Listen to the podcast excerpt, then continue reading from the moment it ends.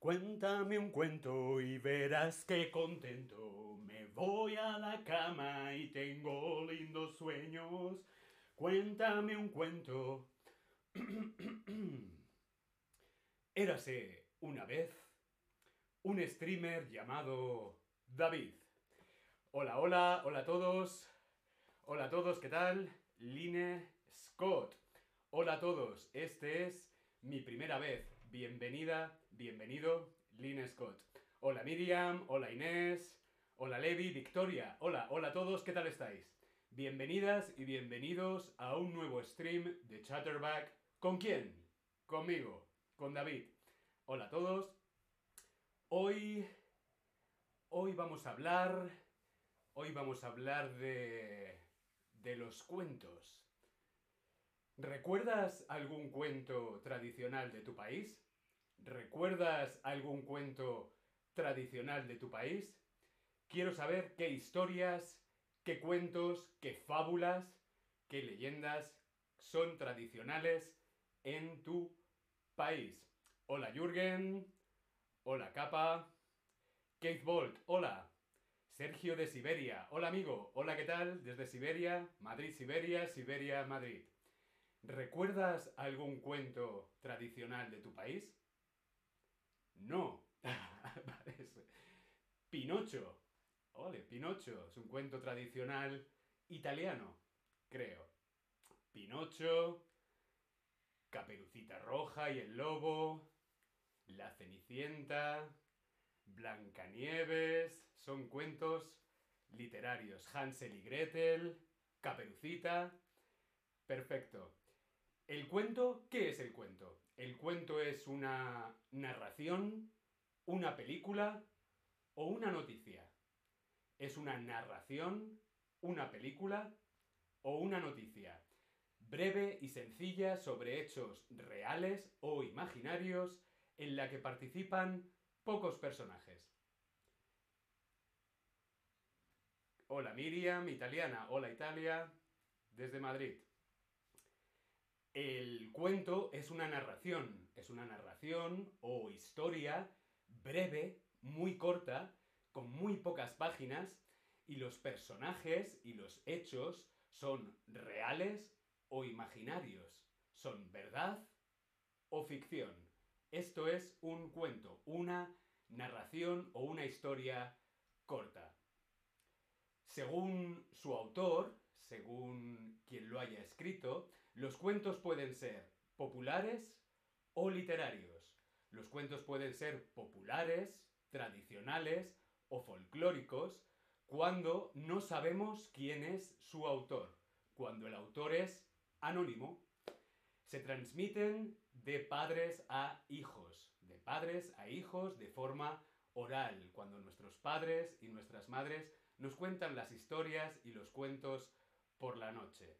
Se transmiten a través de la cultura popular. Estos son los cuentos populares, tradicionales y o folclóricos. Por otro lado, los cuentos literarios. Los cuentos literarios es cuando conocemos a su autor, cuando hay un escritor que ha escrito ese cuento y lo ha firmado. Como por ejemplo los hermanos Grimm, eh, Hansel y Gretel. Hansel y Gretel es un cuento literario escrito por los hermanos Grimm. Miriam dice, Pinocho no es muy corto. Claro, porque Pinocho es un cuento literario, no es un cuento tradicional. De todas formas, hay historias mucho más largas. Por ejemplo, Harry Potter tiene siete libros y Pinocho solo uno. Según su destinatario, según el lector, los cuentos pueden ser infantiles o para adultos. Sí, también hay cuentos para adultos. Los temas de estos cuentos no son infantiles, como por ejemplo un poquito de sexo. son historias, son cuentos para mayores de 18 años. Yo, por ejemplo, me gusta mucho leer para dormir y me encantan las historias breves, los cuentos cortos, lo necesario para quedarme dormido. Según los personajes. Según los personajes, los cuentos pueden ser cuentos de animales, de princesas, de hadas. La fábula. La fábula es otro tipo de cuento. La fábula es un cuento con animales. Sí, los personajes son animales que representan situaciones humanas y con una moraleja final. Los animales hablan en estos cuentos, están personificando a humanos y tiene una moraleja final. La moraleja de una fábula es una lección, una enseñanza o un mensaje. ¿Qué es la moraleja de una fábula? ¿Una lección, una enseñanza o un mensaje? Podemos responder en nuestro Tab Lesson.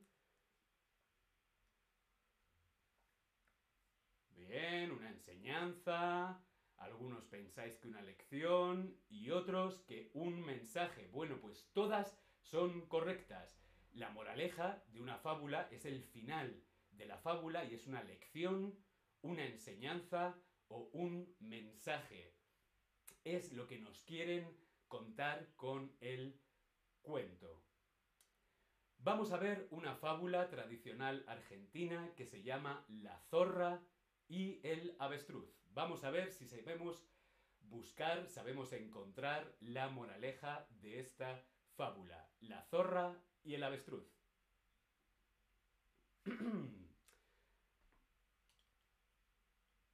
Me pongo las gafas.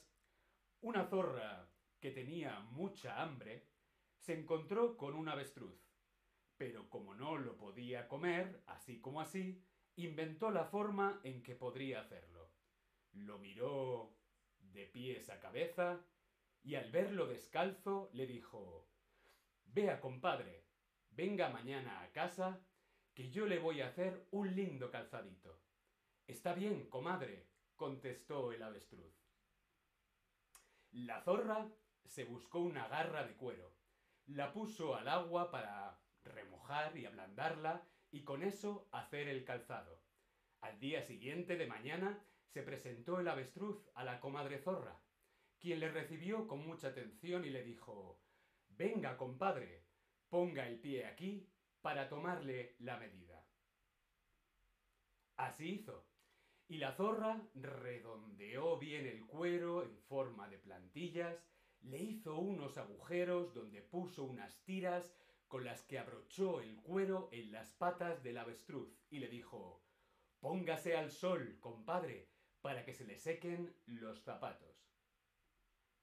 Así lo hizo, y a la hora después, el cuero, ya seco, se encogió y aprisionó las patas del avestruz, que se había acostado al sol.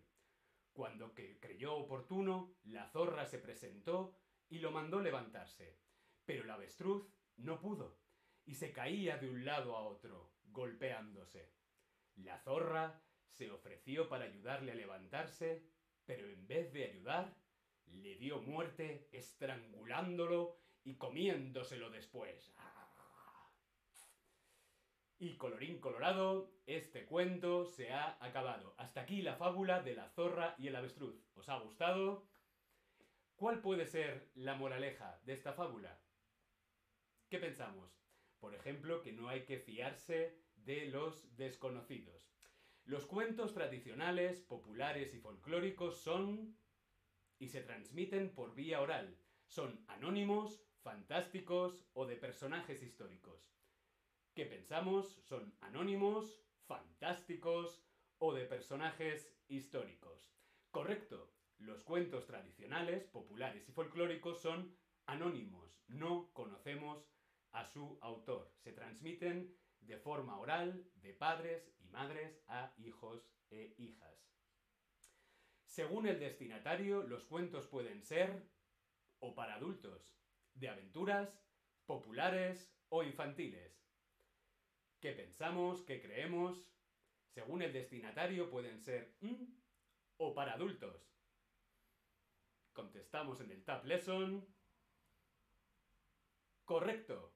Infantiles. Los cuentos pueden ser para niños o niñas, infantiles o para adultos también. La tradición de los cuentos folclóricos en Argentina. Argentina es un país con una gran tradición y una gran cultura literaria. y también en cuentos y fábulas. Hay muchísimos cuentos y muchísimas fábulas folclóricas y populares en Argentina. Aquí tenemos algunos títulos que yo os recomiendo. Por ejemplo, los cuentos con animales. Tenemos el zorro o la zorra y el avestruz, que acabamos de leer, el tigre y el zorro, o el tigre y el mono. Si queréis hacer una captura de pantalla, un screenshot, para tener el título de estos libros, lo podemos hacer ahora. Screenshot. Aquí tenéis tres títulos de cuentos con animales argentinos. Y también tenemos algunos títulos muy recomendables de cuentos de príncipes y princesas famosos en Argentina. Por ejemplo, La princesa que rompía cada noche siete pares de zapatos. Madre mía, qué cantidad de zapatos. O El príncipe de las orejas de burro. Estos son dos títulos de cuentos de príncipes y princesas. Si queremos hacer un screenshot, aquí lo tenemos. Perfecto. Una curiosidad. El cuento más corto del mundo se titula El dinosaurio, de Augusto Monterroso. El dinosaurio es el cuento más corto de todo el mundo. Se titula El dinosaurio. ¿Queréis saber qué cuento es? Es este. El cuento dice, cuando despertó, el dinosaurio todavía estaba allí. Cuando despertó, el dinosaurio todavía estaba allí. Este es el cuento más corto del mundo. ¿Qué os ha parecido? Por aquí Lynn Scott dice The Hare and the Tortoise. Vale, la, la, tortuga y la liebre, creo que es ese cuento. Bueno, este era el cuento más corto en lengua española del mundo. Como veis, tiene una, dos, tres, cuatro, cinco, seis, siete palabras. Solamente siete palabras. En fin, y fueron felices y comieron perdices. Fin. Sí, este es el fin de nuestro stream. Espero que os haya parecido interesante. Nos vemos la próxima vez. Hasta luego familia. Chao.